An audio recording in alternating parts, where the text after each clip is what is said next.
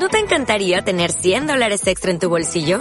Haz que un experto bilingüe de TurboTax declare tus impuestos para el 31 de marzo y obtén 100 dólares de vuelta al instante.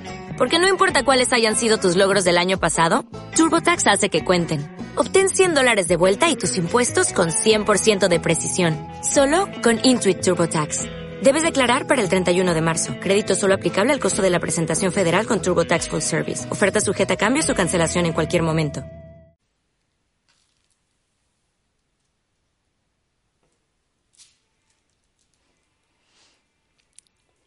Hola a todos. Me alegra que me estén acompañando en este, que es el cuarto episodio de mi podcast Preventas para Informáticos, en el que le estoy leyendo mi libro Preventas para Informático y dando algunas otras opiniones, recomendaciones y comentarios que van surgiendo. En el día de hoy vamos a empezar leyendo la sección 1.4, motivaciones de los vendedores. ¿Y cómo se les paga a los vendedores? En general, en las áreas de ventas, a los vendedores se les paga un sueldo fijo básico más un variable asociado a las ventas. Ese variable se calcula de forma distinta para vendedores con clientes que compran de forma habitual y vendedores que tienen que salir a conseguir clientes nuevos. El cálculo involucra en general un objetivo de venta denominado cuota, que debe lograrse a lo largo de un plazo de tiempo. Por ejemplo, una cuota anual con objetivos parciales trimestrales. También puede suceder que un mismo vendedor tenga un objetivo en clientes existentes más otro objetivo en clientes nuevos. Muchas veces el objetivo de clientes nuevos no es por monto de venta, sino por cantidad de proyectos en estos nuevos clientes, o incluso por vender más de una vez a cada uno de esos clientes nuevos, o una combinación de algunos o todos estos factores aquí mencionados. La forma de cálculo también suele ser distinta en cada caso mencionado. Por ejemplo, para clientes existentes y mercados conocidos de una manera y para clientes nuevos o mercados nuevos lo más habitual es otra que voy a mencionar después. Para clientes existentes y mercados conocidos, dado que las chances de concretar cada venta identificada para cumplir los objetivos son mayores, el vendedor cobra un variable tipo bono y aceleradores en base a objetivos especiales. El variable puede tener un tope y también puede tener un mínimo. En el libro van a encontrar algunas formas de realizar esos cálculos.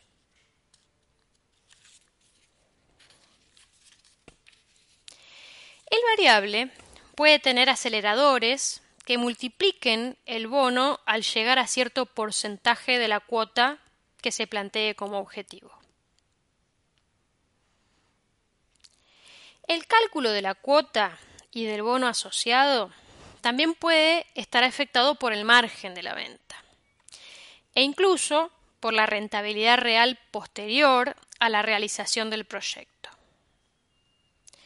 En el libro también van a encontrar algunas formas en las que se puede calcular el margen, la rentabilidad, En el caso de que el mercado objetivo sea de clientes nuevos, dado que las chances de cerrar los negocios identificados es más baja, suele haber objetivos de cuota más laxos y los salarios variables se calculan en base a comisiones. Esto no siempre es así. Algunas otras veces es, al igual que en el caso anterior, en base a un bono. Esas comisiones pueden ser un pequeño porcentaje de la venta, cuando las ventas son de montos muy grandes, o cuando las ventas son de montos un poco menores, con porcentajes un poco más grandes. Más allá de las comisiones, Los objetivos también podrían estar medidos en un monto total. Para estos casos de clientes nuevos o en cantidad de negocios nuevos. La capacidad de negociación del vendedor no está solamente en negociar con los clientes, sino también en negociar una cuota conveniente en base a la previsión que se haya hecho de las ventas futuras. Las previsiones de las ventas reciben el nombre de forecast, así como el pronóstico del tiempo. En ese forecast se incluyen los negocios con viabilidad de ser cerrados exitosamente en el próximo periodo. El forecast suele ser revisado en reuniones periódicas en las que se evalúa la posibilidad de cumplir o superar los objetivos. En esas reuniones también suele considerarse el pipeline, que incluye otros negocios que si bien aún no forman parte del forecast, por estar en instancias previas del ciclo de venta, en algún momento van a pasar a formar parte de ese forecast. En esas reuniones también se revisa la estrategia definida y se definen acciones correctivas en caso de que sea necesario. Otros miembros del equipo de ventas también suelen tener bonos asociados a las ventas. Un ejemplo es el de los ingenieros de preventa o el de los preventas. En general, esos bonos suelen corresponder a un porcentaje menor respecto de su sueldo fijo, aunque no siempre es así. Más allá de las motivaciones salariales, puede haber otras motivaciones económicas, que tengan los vendedores para vender, como premios especiales por la venta de determinados productos. No sé si alguna vez habrán escuchado hablar de los SPIFs.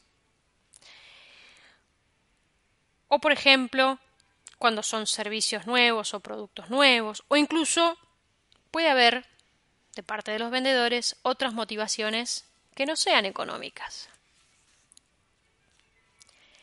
Hasta aquí llegamos hoy con esta sección y terminando ya el primer capítulo del libro.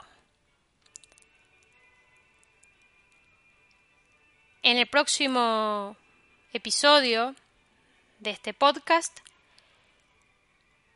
vamos a hablar de 10 ítems para considerar durante el proceso de venta o de preventa.